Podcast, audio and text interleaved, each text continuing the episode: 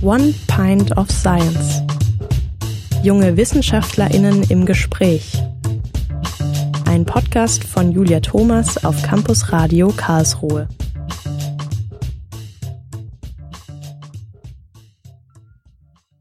Hallo an euch da draußen. Ich bin Julia und ich freue mich, dass ihr zur vierten Folge von One Pint of Science eingeschaltet habt. Heute habe ich wieder eine Forscherin aus der Sportwissenschaft zu Gast. Ihr Name ist Laura Wollbring und sie promoviert zu Bedingungen der strukturellen und lebensweltlichen Bewegungsförderung. Das bedeutet, Laura macht sowas ähnliches wie Irina in der letzten Folge.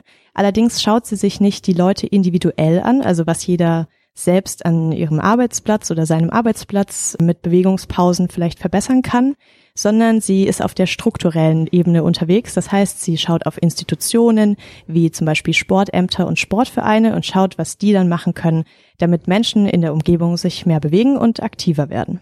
Hi Laura und willkommen im Podcast. Hallo, vielen Dank, dass ich hier sein darf.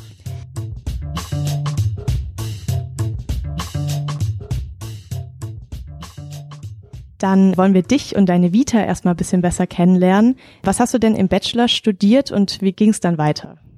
Im Bachelor, genau, habe ich erstmal Medien- und Kommunikationswissenschaften studiert und Anglistik an der Uni in Mannheim. Also ich bin eigentlich nicht ursprünglich aus der Sportwissenschaft, habe mich aber immer für ja die Themen Sport und Bewegung interessiert und auch nebenher immer als Werkstudentin in einem Unternehmen gearbeitet, die sich mit digitalem betrieblichem Gesundheitsmanagement befassen. Und nach meinem Bachelor habe ich dann Gap Year eingelegt, ein Jahr in der Redaktion gearbeitet und mich dann entschieden, mich umzuorientieren zum Master und habe dann im Master Sportwissenschaft studiert mit dem Schwerpunkt ähm, Bewegung und Gesundheit am KIT in Karlsruhe. Wie äh, kam es dazu, dass du den Master dann am KIT gemacht hast? Also zum einen habe ich mich umgeschaut, in welchen Masterstudiengängen man Sport studieren kann, ohne vorher ein sportwissenschaftliches Studium absolviert zu haben.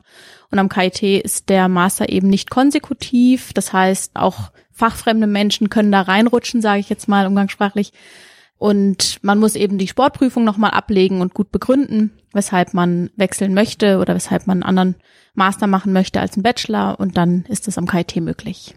Dann äh, hast du 2019 mit deiner Promotion begonnen und du promovierst kumulativ. Was bedeutet denn kumulativ zu promovieren? Kumulativ bedeutet, dass man am Ende der Promotion nicht eine Monographie, ein Buch, ein Werk über seine Forschung schreibt, sondern sich die Dissertation dann am Ende aus mehreren Publikationen zusammensetzt. Das heißt, man teilt seine Forschung sozusagen auf in der Regel drei Publikationen auf, manchmal sind es vier, manchmal sind es fünf die man schon im Promotionsprozess veröffentlicht, am Ende dann zusammenfügt und noch eine Synopse schreibt. Und das ist dann die fertige Dissertation, die man am Ende abgibt. Was hat dich dann motiviert, auf diese strukturellen Bedingungen oder diese strukturellen Bedingungen der Bewegungsförderung näher zu untersuchen? Ich bewege mich ja so in der Sportsoziologie und so soziologische Fragestellungen fand ich eigentlich immer schon spannend. Also so die Interaktion auch von Gesellschaft und oder was macht Gesellschaften aus oder wie funktioniert das Zusammenspiel in den Gesellschaften. Und ich schaue mir im Speziellen an, welche gesellschaftlichen Strukturen beeinflussen auch das Sportverhalten, beziehungsweise wie kann man solche Strukturen verändern, um auch Einfluss auf das Bewegungsverhalten von Menschen zu nehmen. Und ja, insgesamt hat mich daran also fand ich so diese größere Fragestellung schon immer spannend, vor allen Dingen, weil sich viel Forschung der Sportwissenschaft auch immer so auf das Individuum fokussiert und diese strukturellen Ansätze aber immer mehr an Bedeutung gewinnen. Das heißt, wie kann man äh, Leute dahin schucken quasi, dass sie das richtige Verhalten machen durch äußere Gegebenheiten zum Beispiel. Genau zu dem Thema war ja dann auch die erste Studie ähm, deiner Promotion, wo ihr praktisch untersucht habt, wie ähm, Empfehlungen zum Beispiel von der WHO zu Bewegungen von den Institutionen dann am Ende an den Mann oder an die Frau kommen, richtig? Genau, genau. Was mich da ähm, total fast oder eher negativ fasziniert hat, äh, ist, dass ihr schreibt, dass zu wenig Bewegung für zehn Prozent aller Todesfälle verantwortlich ist. Ja. Voll, also voll verrückt auf jeden Fall. Genau, und ähm, dann Bewegungsempfehlungen, das sind einerseits die von der WHO und es gibt aber auch welche vom Gesundheitsministerium. Genau, richtig. Und wir hatten es tatsächlich schon in der letzten Folge davon. Kannst du da noch mal kurz zusammenfassen, was diese Empfehlungen sind, dass vielleicht die HörerInnen auch gucken können, ob sie die erreichen? Genau. So die allgemeingültigen, die man auch viel in der Forschung findet, sind schon die von der WHO. Das bedeutet, für Kinder und Jugendliche wird zum Beispiel 60 Minuten am Tag moderate bis intensive Aktivität empfohlen. Bei Erwachsenen sind es ähm, immer diese 150 Minuten, die man in der Woche erreichen sollte, über die Woche verteilt quasi, in denen man zumindest aktiv ist. Dabei gilt, je mehr, desto besser. Also diese 150 Minuten sind quasi das Minimum, was als gesundheitsförderlich betrachtet wird. Und dazu sollten aber auch noch an mindestens zwei Tagen Kraftübungen kommen. So, und jetzt habt ihr für diese Studie, ich glaube, 21 Experteninterviews geführt mit sogenannten Change Agents aus verschiedenen Bereichen der Gesellschaft und auch auf verschiedenen strukturellen Ebenen. Kannst du das mal kurz erklären? Was sind Change Agents? Genau.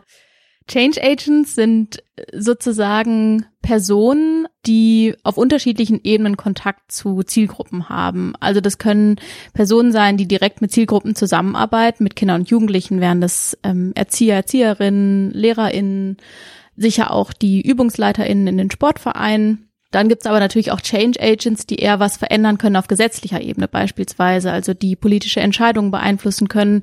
Politiker an und PolitikerInnen an der Stelle, aber auch ähm, Verantwortliche von Gesundheitsinstitutionen, Krankenkassen zum Beispiel. Also alle Personen, die als Rollenvorbilder, als ähm, Wissensvermittler oder äh, in direkter Interaktion mit den Zielgruppen ähm, Bewegung fördern können oder die Zielgruppe beeinflussen können. Diese Interviews, die du mit denen geführt hast, hast du dann transkribiert und analysiert. ähm, das klingt ja schon sehr nach, oder ist eine, eine Methode aus der Soziologie. Hat dir da dieser Bachelor in Medien- und Kommunikationswissenschaften irgendwie besonders dabei geholfen?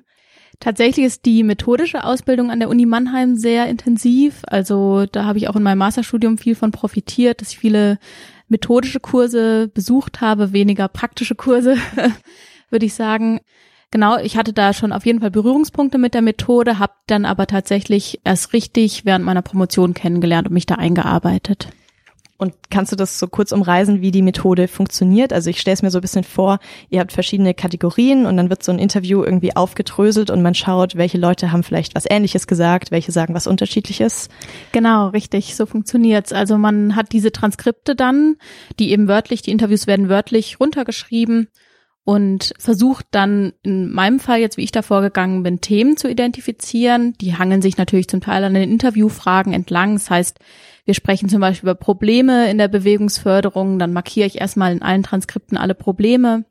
Ähm, wenn wir über Lösungen sprechen, dann sind es erstmal Lösungen und so dröselt sich das dann weiter auf. Das sind dann vielleicht eine Lösung ist dann durch mehr finanzielle Unterstützung für Bewegungsförderung. Eine andere Lösung ist, man braucht mehr Personal oder qualifizierteres Personal.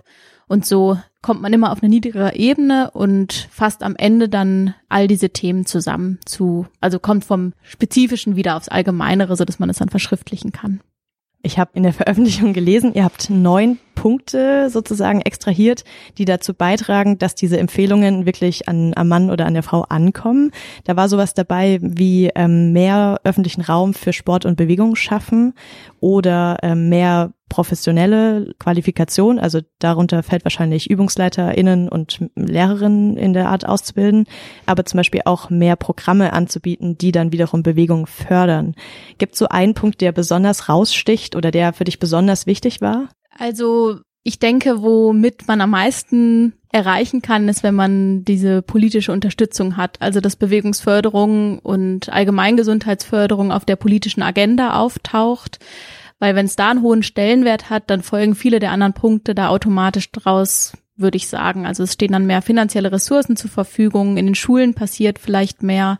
Die Vereine haben eine größere Aufmerksamkeit dafür. Das heißt, wenn es politisch höher angesehen wird, viele fordern auch ein ähm, eigenes Ministerium beispielsweise für Bewegung. Wir haben ja nur eins für Gesundheit dass es äh, da eben eine klare Verortung gibt, die auch diese Themen, die da wir identifiziert haben, dass die auch konsequent verfolgt werden. Also wirklich auf der politischen Ebene das Thema mehr emporheben. Sozusagen. Genau, richtig, genau. Okay. Und dann äh, habt ihr im Anschluss an diese Studie untersucht, wie ähm, Organisationen in Karlsruhe miteinander kooperieren, um äh, Sport und Bewegung zu fördern. Dabei habt ihr eine Methode verwendet, die nennt sich Social Network Analysis oder auf Deutsch Netzwerkstudie, richtig? Genau. Ähm, kannst du uns da mal kurz erklären, äh, was macht so eine Netzwerkstudie aus, beziehungsweise wie führt man die durch? ja. Ähm, die Netzwerkanalyse, die ist relativ neu in der Sportwissenschaft, aber taucht jetzt immer mehr, immer öfter auf. Also man findet immer öfter Publikationen, auch im Sportbereich. Und im Prinzip ist bei jetzt diesen Kooperationsnetzwerken, die wir uns da angeschaut haben, die Grundidee ist, dass das Ganze immer mehr ist als die Summe seiner Teile, also was Aristoteles schon gesagt hat. Das heißt, wenn Organisationen, wie was wir uns da angeschaut haben, in diesem Fall zusammenarbeiten, können sie mehr erreichen, als wenn jeder für sich für das Thema Bewegungsförderung kämpft. Also man kann zum Beispiel Ressourcen teilen, kann Sportplätze miteinander teilen, man kann Personal austauschen. Und das haben wir uns eben angeschaut auf kommunaler Ebene. Es gibt auch Studien, die schauen in Schulklassen sich an, wie die Schüler miteinander interagieren. Es gibt Studien, die schauen sich das in Unternehmen an, wie Abteilungen miteinander arbeiten. Und wir haben uns das eben angeschaut, wie Sportorganisationen miteinander arbeiten. In der Oststadt in Karlsruhe, das war im Rahmen von einem Reallabor, wo eben auch viel Bürgerpartizipation stattgefunden hat. Und Ziel war es so, erstmal zu schauen, existiert überhaupt so ein Netzwerk von ähm, Sport- und Bewegungsanbietern in Karlsruhe oder spezifisch in diesem Stadtteil. Und da haben wir zuerst einfach alle Organisationen identifiziert, die in irgendeiner Form Sport anbieten oder Sport organisieren. Also anbieten wären zum Beispiel Vereine, Schulen, Pflegeeinrichtungen, äh, Yoga-Studios, Fitnessstudios und koordinieren wären auch Ämter oder sowas wie die wissenschaftlichen Institutionen in Karlsruhe, die Sportinstitute von der PH und vom KIT und haben alle Organisationen befragt, mit wem sie kooperieren. Da gab es dann verschiedene Ausprägungen. Also kooperiere ich hinsichtlich, dass wir gemeinsam Sportstätten nutzen mit einer anderen Organisation, kooperiere ich indem ich Personal austausche, tausche ich einfach nur Informationen mit jemand anderem aus oder arbeiten wir in konkreten Projekten zusammen. Und man befragt dann alle diese Organisationen und versucht es dann am Ende visuell darzustellen. Das heißt, alle Organisationen sind einzelne Punkte und immer wenn eine Kooperationsbeziehung zwischen zwei Punkten, zwischen zwei Organisationen besteht, dann wird es eben durch eine Verbindungslinie dargestellt. Richtig gut. Du hast mir nämlich damit die nächste Frage vorweggenommen. Ich wollte äh, ein bisschen auf dieses Diagramm eingehen, was ja sehr anschaulich darstellt. Und genau, vielleicht können wir das für die HörerInnen noch ein bisschen bildlicher darstellen. Also je nachdem auch, wie groß vielleicht die Institution ist, wird sie dann als ein größerer oder kleinerer Punkt dargestellt. Und sobald sie mit einer anderen Institution kooperiert, sind die mit einer Linie verbunden. Und dann ergibt sich ja wie so eine Art Spinnennetz oder wie eine Art Netz. Was kann man denn dann aus dieser bildlichen Darstellung lernen? Also visuell ist da richtig viel möglich. Das ist auch ein großer Bonus dieser Netzwerkanalyse, dass man wirklich viel darstellen kann in einer einzigen Grafik. Wir können zum Beispiel in dieser Grafik dann erkennen, Organisationen, die besonders viele Beziehungen ausgebildet haben, sind größer dargestellt und nehmen damit eben eine wichtige Rolle in diesem Netzwerk ein. Also in der Oststadt war das jetzt das Schul- und Sportamt beispielsweise, das eine Vielzahl von Kooperationen ausgebildet hat. Das hängt auch damit zusammen, dass die auch finanzielle Ressourcen verteilen und sich zum Beispiel zum Teil auch um den Ausbau von Kooperationen kümmern, ursächlich. Aber man kann eben auch zum Beispiel kleinere Dreiecksbeziehungen zwischen Vereinen, Schulen und anderen Organisationen identifizieren. Man kann sehen, wer sind die Organisationen, die oft Informationen vermitteln. Das lässt sich eben auch durch Analysen noch genauer spezifizieren über wen kann man besonders gut Informationen verbreiten, aber eben auch immer ganz wichtig bei Netzwerken, wer nimmt nicht dran teil, wer ist isoliert. Das waren in dem Fall zum Beispiel privatwirtschaftliche Akteure und auch Kindergärten. Und hier auch ähm, dann am Ende Ideen zu entwickeln, wie kann man diese Akteure davon überzeugen, sich an Netzwerk zu beteiligen und wie, was haben können Sie sich für Nutzen erhoffen, indem Sie an diesem Netzwerk teilnehmen und eben gemeinsam an dem Thema Bewegungsförderung arbeiten. Das äh, wäre jetzt genau meine Anschlussfrage, wenn, also jede Studie hat ja auch Resultate und äh, daraus folgen Empfehlungen, die äh, ihr da aufschreibt. Was wäre jetzt am Beispiel Oststadt so eine Empfehlung, wie man die Kooperationen verbessern könnte?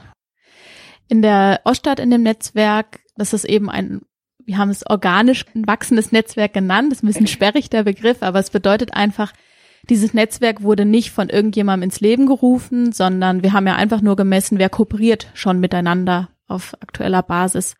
Und gerade bei diesen eher organischen Netzwerken, die einfach existieren, ohne dass jemand die jetzt systematisch äh, managt, die sind oft recht fragmentiert. Also da äh, haben wir oft viele von diesen isolierten Akteuren. Manche Akteure haben nur zu einer einzelnen anderen Organisation eine Beziehung.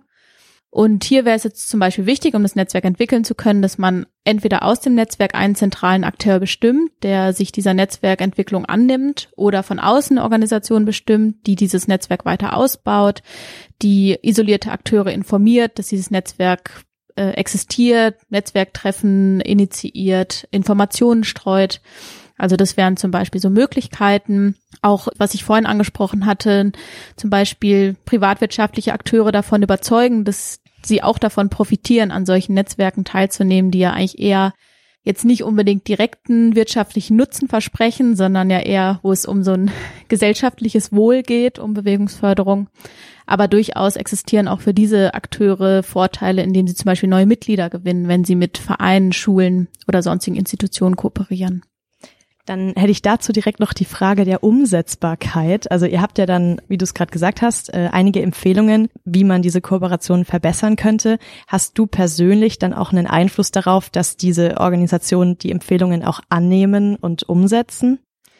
Ich persönlich jetzt nicht, aber dadurch, dass dieses äh, Netzwerk äh, im Rahmen dieses Reallabors in der Ausstadt entstanden ist, als eines von vielen Projekten, gab es dort auf jeden Fall auch noch Folgemaßnahmen, also dass Treffen initiiert wurden, dass diese Ergebnisse auch an alle Beteiligten kommuniziert wurden und dass man da eben neue Synergien auch schafft. Also ich jetzt selbst war da in dem Projekt nicht involviert, aber es ist auf jeden Fall immer ein Anreiz natürlich, wenn solche lebensnahen Projekte in Kommunen stattfinden, dass dann am Ende auch was Positives für die BürgerInnen und für die ansässigen äh, Sportorganisationen passiert. Absolut.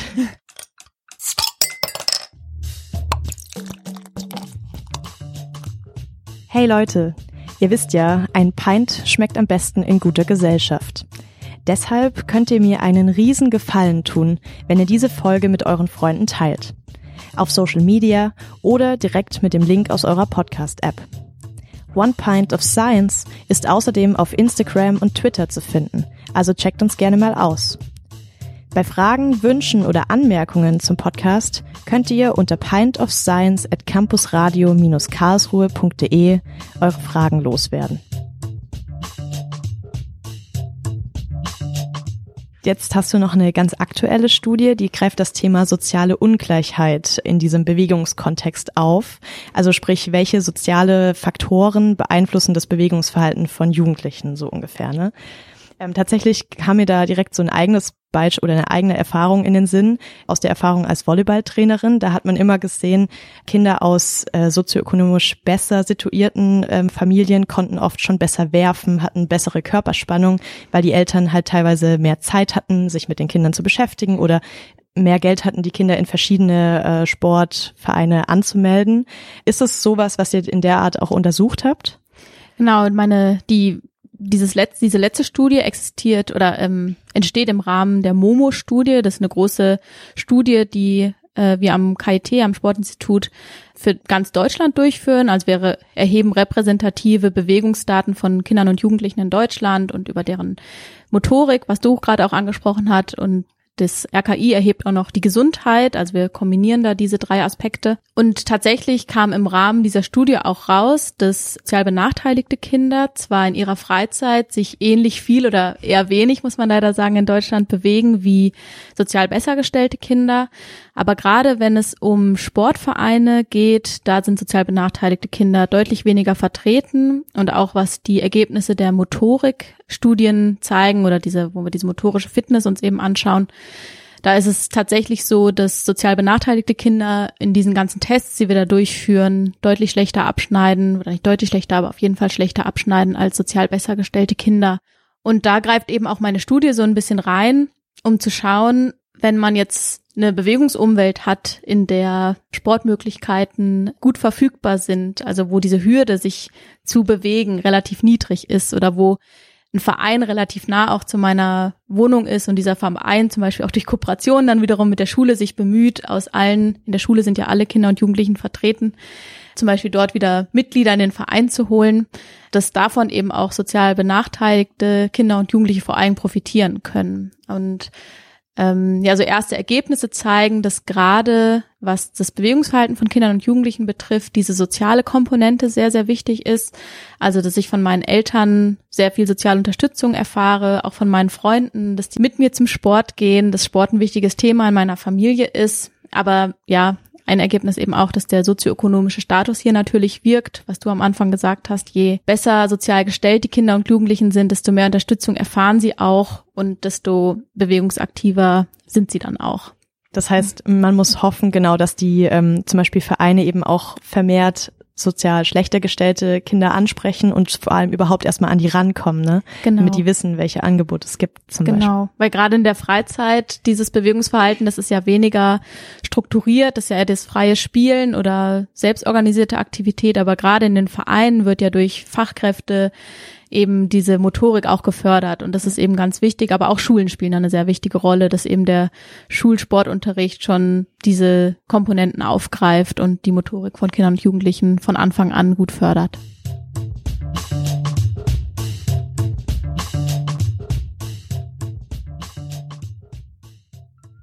Gut, dann wollen wir jetzt mal in den zweiten Teil dieses Podcasts übergehen, äh, mehr auf deine persönliche Ebene und bisschen de deinen Alltag an der Uni äh, beleuchten. Zuerst mal die Frage, äh, möchtest du auch in Zukunft an der Uni arbeiten, also nachdem du dann die Promotion äh, beendet hast? Ja, ich kann mir das gut vorstellen. Ähm, so sähe ja auch mein aktueller Plan aus. Ich würde gern weiter in der Wissenschaft bleiben. Ich bin ja auch schon jetzt so im letzten Jahr, würde ich sagen, meiner äh, Promotion und habe dann den Plan, erstmal dort auch weiterzumachen. Ähm, Fühle mich da auch sehr wohl bisher. Und dann ist ja so ein typischer Arbeitstag natürlich in jeder Fachrichtung anders. Ich kenne es jetzt nur aus der Physik. Kannst du uns mal so kurz umreisen, wie sieht denn ein typischer Arbeitstag bei dir aus? Oder vielleicht gerade, wenn ihr gerade so eine Studie durchführt und du noch zu einem Interview fährst.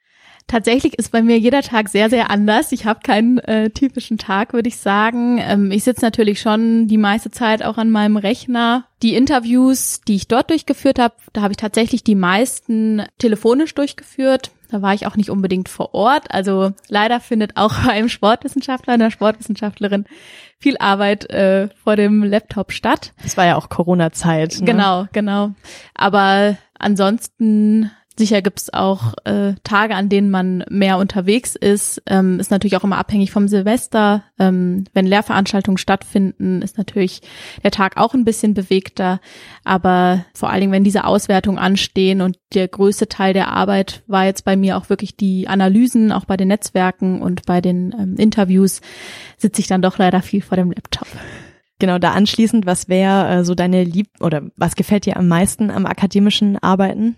Also ich würde sagen, eigentlich diese, sich mit diesen Bewegungs-, also diesen Inhalten, mit denen ich mich auseinandersetze, dass ich mich damit auch irgendwie identifizieren kann, also dass es für mich einen Sinn macht, dass ich mich mit diesen Themen Bewegungsförderung befasse, ähm, ich mag aber auch dieses ja sehr strukturierte Arbeiten in der Wissenschaft, also dass man Daten erhebt, sie dann auswertet, sie niederschreibt, also diese Abläufe, ähm, das liegt mir einfach und da würde ich sagen, habe ich auch äh, sehr viel Spaß dran. In der Sportwissenschaft ist es auch sehr schön, dass wir einen relativ engen Kontakt zu den Studierenden haben, durch äh, auch die sportpraktische Ausbildung, durch Exkursionen ähm, das finde ich auch ein sehr äh, großes Plus, wodurch ja auch eine sehr familiäre, freundliche Atmosphäre so bei uns äh, besteht.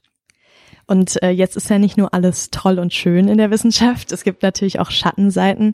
Was wären denn so ein, zwei Punkte, wo du sagst, das sollte verbessert werden, damit äh, vielleicht auch mehr Menschen in Zukunft in der Forschung bleiben oder mhm. bleiben können? Ja, viele Stellen in der Wissenschaft hängen natürlich von ähm, in unserem Fall am Sportinstitut auch von Drittmittelprojekten ab. Das heißt, wenn Projekte auslaufen, dann kann es auch mal passieren, dass Stellen auslaufen. Und das heißt ja nicht, dass man dann schon mit der Forschung durch ist. Gerade während Corona war es natürlich in der Sportwissenschaft auch recht schwierig, weil wir viel am Menschen sind. Also in Pflegeeinrichtungen, in Schulen, in Vereinen. Das war alles nicht möglich in der Zeit. Bei uns wird dann ganz guter ähm, Ausgleich so geschaffen. Also ähm, ich habe jetzt nicht Gefühl, dass da jemand hängen gelassen wird. Aber klar, man muss, man ist immer eher in befristeten Verträgen. Man muss sich dessen bewusst sein, dass man vielleicht nicht eine Dauerstelle bekommt, auch wenn man nach der Promotion noch weitermacht, ähm, ist die Situation da eher ein bisschen angespannt. Das würde ich so als eine Schattenseite sehen.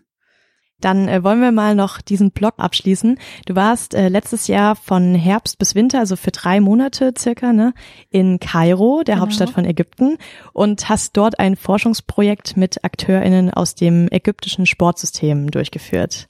Ähm, was war das für eine Art von Studie und was habt ihr dabei herausgefunden? Ja. Tatsächlich war das ein bisschen sogar eine ähnliche Studie wie die erste, über die wir gesprochen hatten, diese Interviewstudie. Ähm, da ging es jetzt nicht konkret um die Umsetzung von Bewegungsempfehlungen in Ägypten, aber mich hat interessiert, wie funktioniert eigentlich dieses Sportsystem, ähm, auch vor dem Hintergrund soziale Ungleichheit natürlich. In Ägypten herrschen ganz andere sozioökonomische Verhältnisse, aber was ich vor allen Dingen auch sehr spannend fand, waren natürlich andere kulturelle Verhältnisse und klimatische Verhältnisse sind natürlich auch anders. Und so das Hauptinteresse war, wie wirken sich diese ganz anderen Bedingungen auf die Organisation von Sport aus? Also wo findet Sport statt? Wer ist sportlich aktiv? Ähm, welche Gruppen treiben wo Sport? Wie hängt das alles damit zusammen? Welchen, welcher Schicht man quasi angehört? Und die Daten befinden sich zum Teil noch in der Erhebung, also das Forschungsprojekt befindet sich zum Teil noch in der Datenerhebung, weil ich jetzt auch im Nachgang noch online ein paar Interviews über Zoom durchführe. Aber so erste Erkenntnisse sind, dass viele Personen schon um die Relevanz körperlich-sportlicher Aktivität wissen, aber oft der Arbeitsalltag und die Belastung des Arbeitsalltags und die schwierigen finanziellen Situationen ähm, das gar nicht hergeben, dass man in seinem Alltag aktiv ist, weil man einfach keine Zeit hat, wenn man zwei bis drei Jobs hat, und was vor allen Dingen auch rauskam, dass es zwar schon Strategien auch der Regierung gibt, aber dass diese Strategien weder transparent sind noch einen langfristigen Horizont haben. Also dass es so kurzfristige Aktionen schon gibt und sich auch wahnsinnig viel tut in Ägypten im Sportsystem. Also die gehen da schon ihren Weg, aber es ist natürlich mit vielen Hürden verbunden und oft auch wie in Deutschland mit einer fehlenden politischen Unterstützung. Ja. Hattest du denn dort die Gelegenheit, mal Sport zu machen? Ja, tatsächlich. Ich habe einiges ausprobiert. In Ägypten ist Padel-Tennis sehr groß. Das habe ich gespielt und äh, aufstrebend ist auch CrossFit. Äh, da war ich auch in einem Studio in der Zeit. Und ansonsten war ich natürlich in ganz vielen Sportvereinen und habe mal mit reingeschaut. Auch bei den Unikursen war ich mit dabei, ähm, beim Fechten zum Beispiel. Also so was Sport in Ägypten angeht, habe ich viel mitnehmen können, ja. Nochmal in ganz neue Sportarten reingeguckt. Genau, jeden Fall. Sehr cool. Und äh, hast du in der Zeit auch bisschen Arabisch gelernt? Ja, tatsächlich. Äh, ich habe einen Sprachkurs dort besucht. Ich hatte im Vorhinein hier am KIT schon einen äh, Sprachkurs gemacht, aber der war in Hocharabisch und da kommt man tatsächlich in Ägypten nicht weit mit. Äh, man wird verstanden, aber ähm, der Dialekt vor Ort ist dann doch nochmal deutlich anders. Ähm, das deswegen, klingt dann wahrscheinlich, als würdest du Altdeutsch oder genau, so sprechen. Genau, genau. Ne? Also es klingt für die dann immer viel zu formell, wenn man so sich so ausdrückt, als würde man total hochgestochenes Deutsch sprechen. Deswegen habe ich vor Ort noch einen Sprachkurs besucht und zumindest gegen Ende konnte ich verstehen und ein paar Worte sprechen. Dann äh, können wir doch zum Abschluss noch ein kleines Spielchen machen. Und zwar, du sagst mir einen Satz auf Arabisch und ich muss erraten, was du zu mir gesagt hast, okay? Okay, gut. Was sage ich? Okay. Äh, Sabah khair, äh, Aisa Tamea, äh, Wahi Tamea ala Salata, äh, Well Babaganuk. Oh. ich habe jetzt gehofft, irgendwann kommt Laura vor und dann kann ich sagen, du hast bestimmt deinen Namen gesagt. ähm, Baba Ganoush steht, äh, klingt nach was zu essen. Richtig, okay, genau. Also du hast irgendwas zu essen bestellt. Richtig, ja, genau. Ich habe einen äh, Falafel bestellt mit Salat und äh, Baba Ganoush. okay, cool. Dann äh, kommen wir zum letzten Teil äh, der Podcast-Folge und zwar zu den zehn Blitzlichtfragen. Mhm. Ich werde dir jetzt nacheinander zehn Fragen stellen und du musst die so kurz und bündig wie es geht beantworten. Alles Bist klar. du bereit? Ich bin bereit.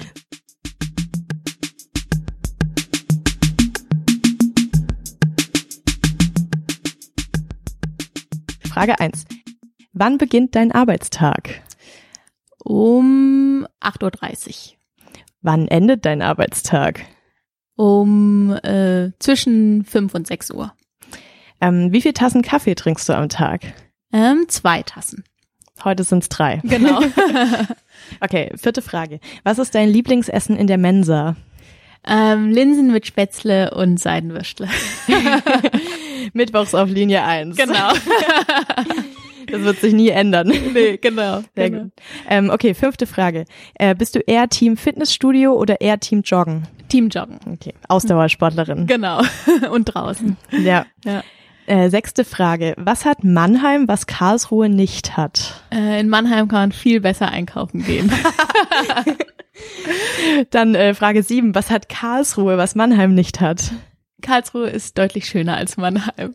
Das ja. freut mich sehr zu hören. okay, dann ähm, gibt es eine Sportart, das hatten wir ja gerade schon davon, die du noch nie gemacht hast, aber unbedingt mal ausprobieren möchtest. Oh, das ist gut.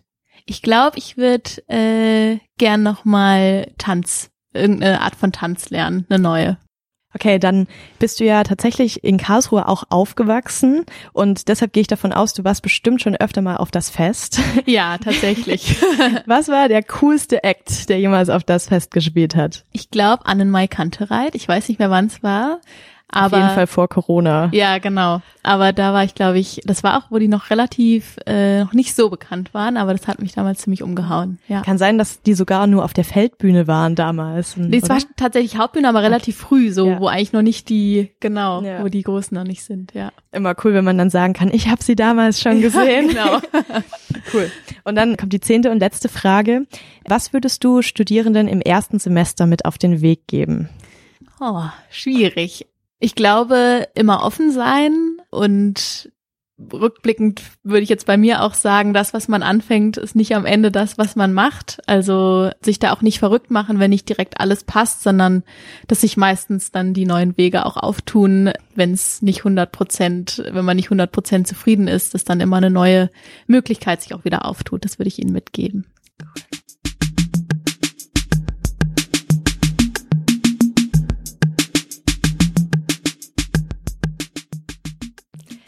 Vielen, vielen Dank für den ganzen Einblick, Laura. Ja, vielen Dank dir. So, und dann wie immer an alle euch da draußen, wenn euch der Podcast gefallen hat, empfehlt ihn doch gerne weiter äh, an eure Freunde, Familie, wen auch immer und teilt ihn auf Social Media. Ich bin Julia und ich freue mich, wenn ihr im nächsten Monat wieder am Start seid. Bis dahin bleibt sportlich und aktiv und bis zum nächsten Mal.